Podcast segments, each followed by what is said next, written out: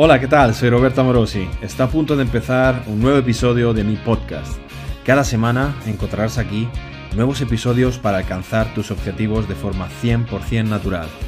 Espero que los disfrutes y te ayuden muchísimo. Un abrazo.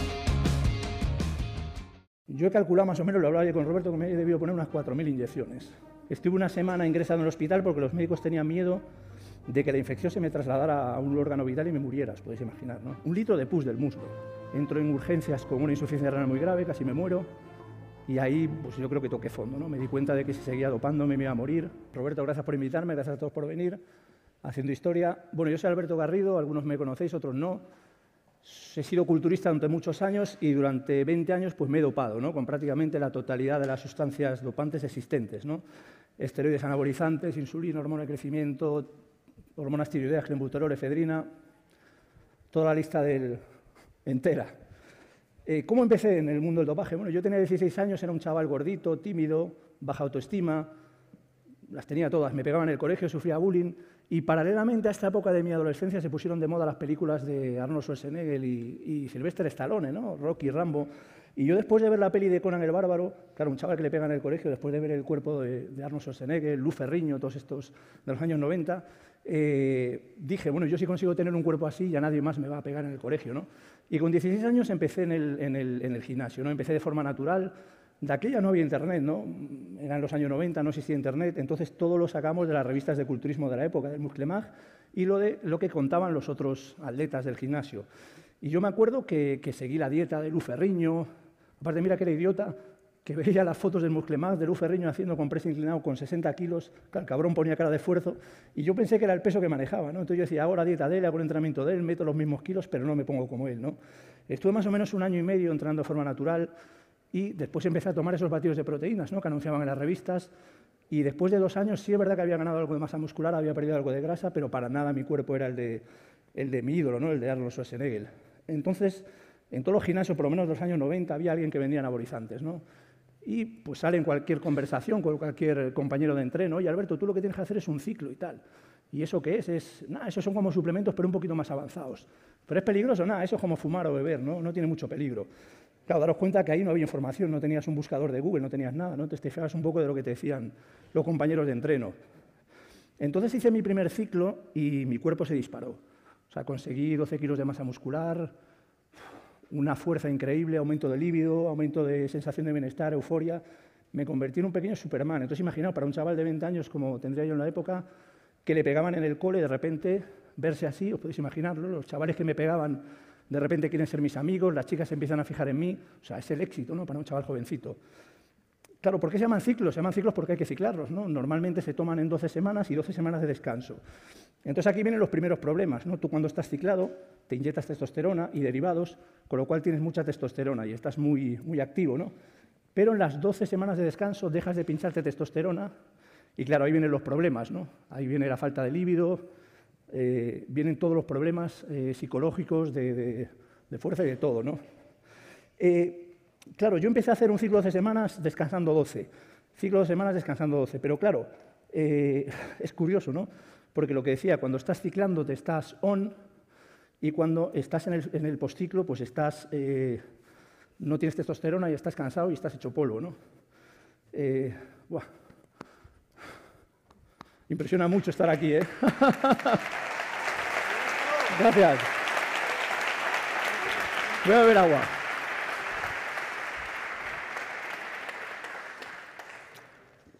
Entonces, claro, haces un ciclo de 12 semanas, descansas 12, eh, y claro, tú cuando descansas, al no tener testosterona, no tienes fuerza, no tienes líbido, estás cansado, no puedes entrenar, y pierdes gran parte de la ganancia. Yo de los 12 kilos que gané, perdí 12, ¿no? Con lo cual os podéis imaginar.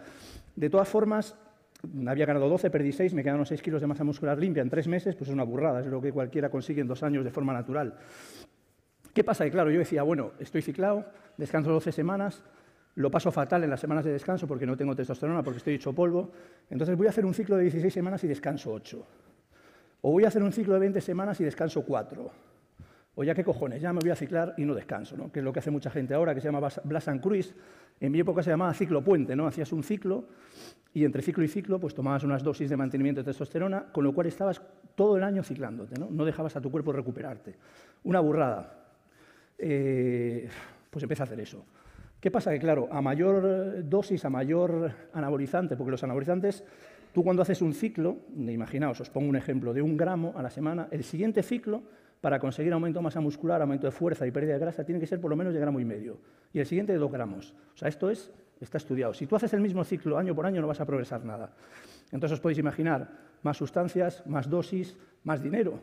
Son sustancias que un ciclo a lo mejor no es muy caro, te puede salir por 200 euros, pero cuando te estás pinchando todo el año, estás tomando hormona de crecimiento todo el año, estás tomando un montón de sustancias todo el año, se multiplica por mucho. ¿no? Yo llegué a arruinarme, llegué a pedir préstamos para, hacer ciclos. ¿no? O sea, una auténtica burrada. Eh, paralelamente a esta época, pues las relaciones familiares, las relaciones con tus amigos, pues se deterioran. ¿no? Eh, claro, no puedes justificar tu comportamiento porque no es normal el comportamiento que haces, con lo cual te empiezas a separar de tu familia de tus amigos y solo te juntas con la gente del gimnasio. Y también empiezan a aumentar los efectos secundarios, ¿no? lo que al principio puede ser eh, ansiedad, insomnio, ginecomastia. Eh, claro, al meter más dosis y más sustancias empiezan a aumentar. ¿no? Pero no hay problema, ¿no? Yo, por ejemplo, eh, empiezas a cruzar líneas rojas, ¿no? Yo, por ejemplo, me salía ginecomastia o, notaba molestias en el pezón y tomaba el Nolvadex, que es un antiestrógeno que te evita que te pase eso. Es un medicamento que toman las mujeres para el cáncer de mama. En las 12 semanas de descanso, cuando no tenía testosterona, como no tenía líbido, para tener relaciones sexuales, pues tomaba Viagra, no, había ningún problema. Como no podía dormir por los efectos de las hormonas tiroideas del clenbuterol, que son estimulantes muy potentes, tomaba pastillas para dormir. Con lo cual empiezas a tomar un montón de medicamentos para paliar los efectos de otro montón de medicamentos y te conviertes ya en una farmacia ambulante. Luego otro efecto secundario potente, claro, daros cuenta que son drogas, en los años 90 se podían conseguir en las farmacias. Eh, más o menos en España. Después, en España se cortó, las podías conseguir en Portugal, pero en el 90% de los casos, y sobre todo ahora, las consigues en el mercado negro. ¿no? Son sustancias que son fabricadas en laboratorios clandestinos, sin ningún control sanitario. Con lo cual a ti te llega un botecito muy bonito que pone trembolona, pero realmente tú no sabes la dosis que tiene, no sabes realmente lo que hay, y sobre todo no sabes... Eh, o sea, no sabes, no, sabes que eso se ha hecho en un laboratorio clandestino sin ningún control sanitario. Yo me he encontrado pelos en uno de los botes al hacer así. Os podéis imaginar, ¿no? Claro, eso muchas veces el producto está mal estado, te lo inyectas, pues claro, esta es otra, te lo tienes que inyectar con una aguja intramuscular así. Yo he calculado más o menos, lo hablaba con Roberto, que me he debido poner unas 4.000 inyecciones en todo lo que llevo, más o menos. Porque hay sustancias como la tremolona, el Wistrol, que te lo tienes que pinchar todos los días, porque tienen una vida muy corta. Claro, meterte un arponazo así todos los días evidentemente en el glúteo es imposible, con lo cual tienes que empezar a pinchar en los muslos, en los gemelos, en los hombros. Una burrada, meterse una aguja así en el tríceps, cuidado. ¿eh? Lo que os decía, muchos productos vienen en mal estado y te producen una infección. Es decir, yo tengo, me salieron accesos de pus en los dos muslos, en los dos gemelos, yo creo que hasta se nota, no sé si se nota esto de aquí, no sé si se nota. Bueno, te tienen que abrir con una cuchilla, el cirujano te tiene que sacar el pus, y bueno, eso es así, lo que le pasa a la gente que se, dopa. A mí me sacaron un litro de pus del muslo. Estuve una semana, es una coña, pero estuve una semana ingresado en el hospital porque los médicos tenían miedo de que la infección se me trasladara a un órgano vital y me muriera, os podéis imaginar, ¿no? Un litro de pus del muslo. O sea, una burrada de la infección que tenía. Claro, los productos los fabrican en laboratorios absolutamente clandestinos, ¿no? Tú entras a la página web del laboratorio y parece un laboratorio súper pro, impresionante, pero luego están los dos búlgaros en el cuarto baño de su casa con las pañeras ya digo, yo he visto pelos en una burrada, una auténtica burrada. ¿no? Hasta que un día ya me, revienta el riñón, entro en urgencias con una insuficiencia renal muy grave, casi me muero, y ahí pues yo creo que toqué fondo. ¿no? Me di cuenta de que si seguía dopándome me iba a morir y eh, tuve que tomar la decisión de dejarlo todo. ¿no? Y ahí, en ese momento, es cuando vienen los problemas. ¿no? Cuando dejas de doparte es cuando vienen los problemas. Después de estar 20 años dopándome, de los cuales 15 años sin parar, inhibiendo mi, producción natural de testosterona, os podéis imaginar. Estuve cuatro años para recuperar la, producción natural de testosterona. O sea, un hombre, cuatro años sin testosterona, os podéis imaginar.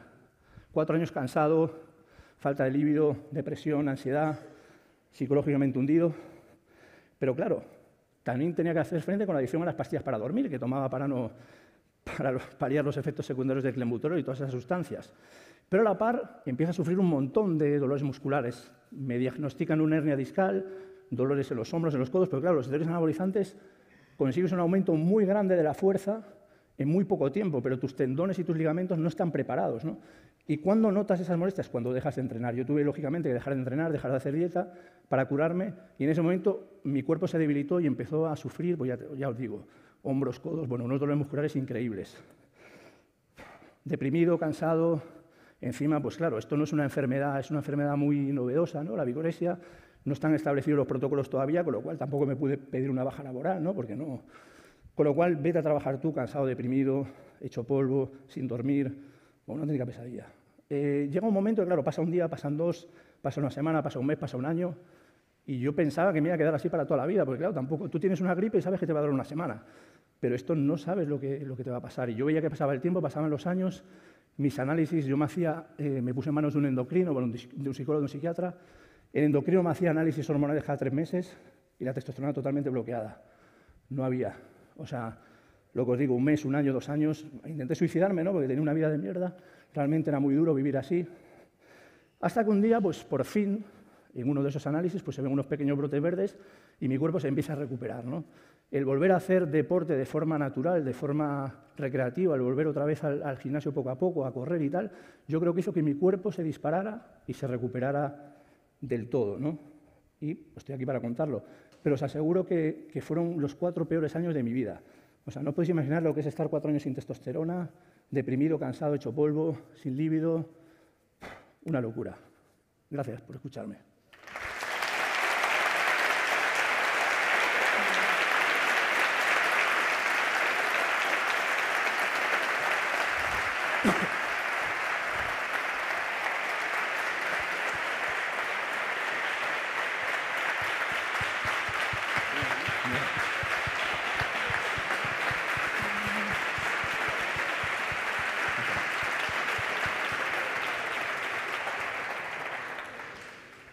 Muy bien, pues eh, ahora le habéis dado al coco o no. Qué desastre que sois, ¿eh? No es mal que entrenáis. Bueno, Vamos a dar a la ronda de preguntas. sí, si quieres bajando. Yo voy vaya. bajando Yo- y... Yo, eh, preguntas. Una historia de terror, bueno, es lo que hay. A ver, no todo el mundo acaba como yo, evidentemente, hay gente que se muere. Es así, yo he conocido... No, claro. Es que mucha gente me dice, tú eres un normal porque no te sabías dopar con no sé qué". Cojonudo, hay gente que se ha muerto.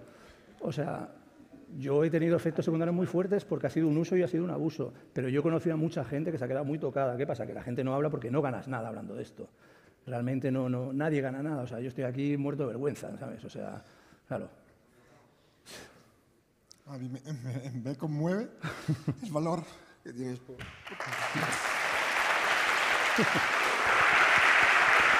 Claro, sí.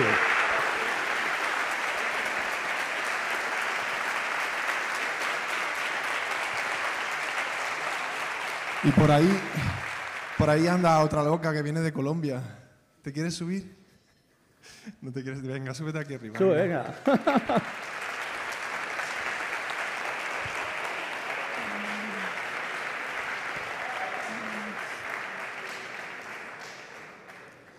Porque, ah, a ver, es que parece, o sea, parece que me he dopado yo, joder. Eh, no, pero ¿sabes qué pasa? No sé, a, a mí me toca esto. Porque subirte aquí, subirte aquí y contarle estas cosas. Alberto, parecemos, parece- parecemos aquí la, la- la comuna de los recuperados, ¿no? O sea, Pero, o sea, que no sé, igual a la gente le parece esto eh, como yo que sé, un circo, ¿no? Pero a mí me parece que mm, hace falta una valentía tremenda para salir a contarlo, pero no sé, no sé si se hace falta más valentía para contarlo o para superar todo eso y, y, bueno, y acabar aquí para tratar de comunicarle a la gente realmente cuál es la verdad, que, que, que como tú dices, es que no le interesa a nadie contar. A ver, yo te digo una cosa, yo, yo empecé con esto, yo ni, ni de coña se me hubiera ocurrido hablar de esto y tal. Yo os lo voy a contar porque es verdad, eh, me vinieron a, tome- a tomar declaración dos agentes de la Guardia Civil, de la UCO, porque mi nombre aparecía en todas las operaciones de, tráfico de anabolizantes que había, ¿no? Entonces los tíos estaban flipados porque yo compraba un montón de cosas y ellos no, tampoco tenían pruebas de que yo vendiera, porque yo no vendía, y querían saber quién coño era yo. Entonces me tomaron declaración y les conté pues prácticamente cómo funcionaba el mercado negro, les conté todo, estuve tres horas declarando. Claro, para ellos fue una información brutal. De hecho, me invitaron a ir al cuartel general de la UCO a esa declaración, trasladarla a todo el, el departamento de, tráfico, que se dedica al tráfico, la Guardia Civil que se dedica a, investigar el tráfico de estas sustancias. ¿no? Y todo empezó por eso. Si no, yo estaría en mi casa, vamos, ni de bromas. claro. Bueno, chicos, ¿hay alguna pregunta? Sí. Perfecto. Bueno, en realidad era básicamente eso, el cómo haciendo el daño que hace y, y siendo tan, tan, tan visible, ¿no? ¿Cómo es que la gente no, toda la gente que lo utiliza y solo hay dos personas? Es un ejemplo, ¿no? Pero hay tan pocas personas que hablen del tema, es que, no sé, no lo llego a entender. Como tú dices, será por, porque no se le ocurre o porque les da la vergüenza, pero me parece increíble porque para nosotros es totalmente impactante. Claro, fíjate, pongo un ejemplo. Yo, que además lo sabe Roberto, que lo hemos hablado muchas veces y seguro que, que te pasa ahí también, yo a mi compañero de entreno, que se dopaba como yo, cuando él estaba descansando, yo seguía ciclándome y no le decía nada, y era mi mejor amigo. O sea, si yo no soy capaz de eso, ¿qué coño voy a salir yo a contar? ¿Sabes lo que te digo? O sea, un culturista es el tío más mentiroso del mundo y además es que está demostrado. O sea, la gente eh, cuenta antes que ha pegado a su mujer o que ha matado a su suegro que que se dopa. Eso está estudiado. O sea, nadie va a salir a hablar de esto. Es muy difícil, muy complicado. A mí, me, a mí me llegan por Messenger mogollón de mensajes de gente, sobre todo de chicas, que estoy con mi pareja, que está tomando esto, que está súper agresivo, que, que, ya no es el mismo, tal. ¿qué puedo hacer? yo no soy psicólogo, sea, yo no, no, puedo ayudar a ese tipo de gente, pero me llegan así, así de cosas, ¿no? Hola, qué gusto verlos a todos.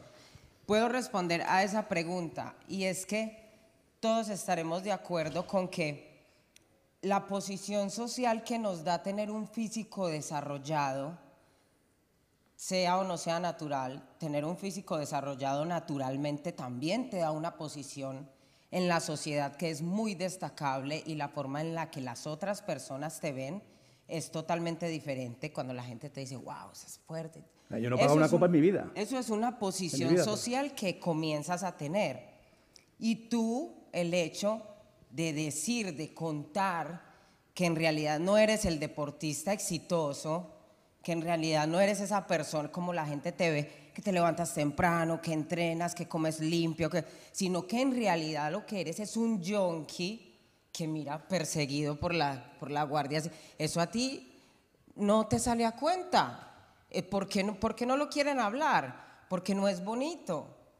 Y es que la gente en su Instagram en sus redes sociales la gente solo quiere mostrar lo bonito. Nosotros montamos la foto en la que nos vemos mejor, con las mejores luces, con el mejor ángulo. Nadie quiere decir que te pones así, también tienes barriguita y ahora vamos a querer decir que lo que estamos es chuteados hasta las orejas, durmiendo mal, pasándola mal, teniendo problemas familiares, como dice él, con el líbido por los suelos. Nadie quiere aceptar eso, por eso es que no hay gente que lo hable. Además, acuérdate de Manzano, el ciclista, que fue el único ciclista que salió antes de la Operación Puerto a descubrir todo eso. Le dieron hostias por todos los lados, no encontraron ni un solo equipo, lo machacaron.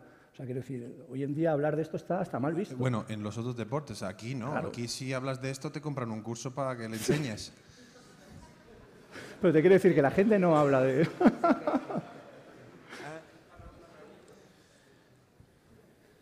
Mi pregunta, porque siempre me, ha preguntado esto. Cuando tú ves que tu salud empieza a quebrar, por ejemplo, lo del pus o lo de, no sé, que tu cuerpo ya no empieza a funcionar como siempre funciona o tus ánimos, el tema es, ¿por qué no dejarlo antes que lleve, que, o sea, yo, yo ¿por qué no dejarlo antes?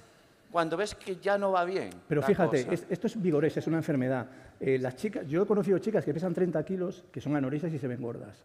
O sea, es una enfermedad mental. Es decir, tú no te ves suficientemente grande. Tú estás teniendo un montón de efectos secundarios y luego es otra cosa. Tu mundo te lo montas, es lo que te decía yo, te separas de tu familia, te separas de tus amigos, te empiezas a juntar con la gente que hace lo mismo que tú. Y es muy difícil. Yo, yo va ver, lo dejo hoy y mañana ¿qué hago? No puedo ir al gimnasio porque están mis colegas dopados. O sea, no es tan fácil. No es tan fácil. Yo caí de la burra cuando me pegó ya el pepinazo en el riñón que dije yo, hostia. Y es que de todas maneras, eh, la respuesta fácil es, ¿por qué no dejarlo antes? Porque eres adicto. Porque una persona que consume licor hasta quedar borracho totalmente por las calles o perder su casa, perder su familia, ¿por qué no lo deja antes? Porque es adicto. El que se chuta heroína, que está, mejor dicho, ya en el suelo, ¿por qué no lo deja antes? Y sabe, sabe incluso antes de empezar a consumir que eso lo va a llevar a la perdición. ¿Y por qué no lo deja antes? Porque es adicto. Pero no, como son drogas para mejorar el rendimiento deportivo, no, no, no, no son drogas recreativas, entonces sí son recreativas porque la sensación de poder que te da poder manejarte así en el gimnasio, poder mejorar así en lo que te gusta, que es el gimnasio, es algo totalmente recreativo, es, se siente genial.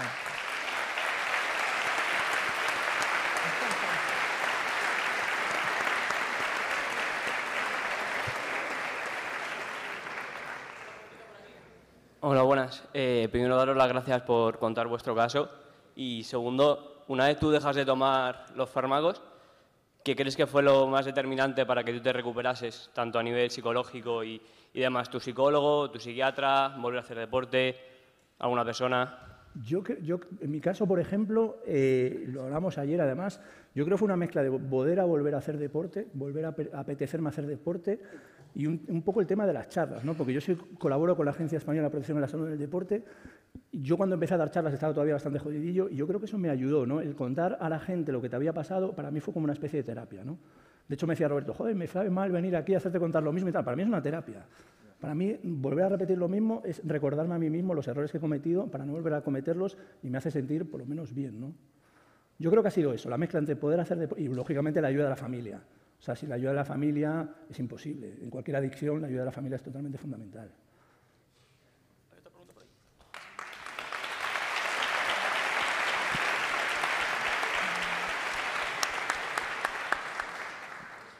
Hola, buenas. Esta es una pregunta para Roberto y es sobre el tema, de, es sobre el tema del polígrafo. Eh, se nota mucho como que hacen burlas sobre eso, como que dicen, sí, yo hago la, trampita y me lo salto. ¿Tienes pensado hacer algo sobre eso, darle más visibilidad para ver que es algo más serio? ¿Tienes pensado algo sobre eso? Sí, mira, de hecho, bueno, lo estábamos comentando, no me acuerdo con quién era, con Joel, justamente. Eh, a ver, el problema del polígrafo es que la poligrafía en Europa, en España, Claro, es que es como, bueno, en general es como un poco una cosa de, que, tiene algo de secretismo por la cuestión de que si se pueda mal utilizar y demás. De, hecho, hemos tenido bastante dificultad para conseguir que nos hicieran una formación desde Estados Unidos, que ahora tiene el poligrafista que, que tenemos, y que consiguiéramos una máquina profesional. Es decir, es como muy complejo, no es una cosa que tú coges en Amazon, te haces el curso CCC de poligrafía y no funciona así. Entonces, claro, realmente el problema que hay es que es difícil acceder a información de calidad sobre, sobre este tema porque yo de hecho había hecho un montón de polígrafos en distintos países y a mí nunca me han explicado nada. Se te enchufan, te hacen una pregunta, vale, salte. No te enseñan gráfica, no te explican nada de nada. Entonces, claro, esa, esa falta de información eh, da pie a las conspiraciones. Es decir, a, es mentira, es un paripés de Toys R o eh, no se han dado cuenta de que y, y ahora que por fin tenemos, bueno, tenemos un criminólogo eh, dentro de, la asociación que se ha formado con prácticamente gente que trabaja para la de Estados Unidos y ahí el polígrafo es una herramienta que se utiliza de manera profesional, yo flipado. ¿Por qué? Porque me hizo, eh, digamos, lo que se llama el test de la mentira dirigida para que viera la eficacia de esto.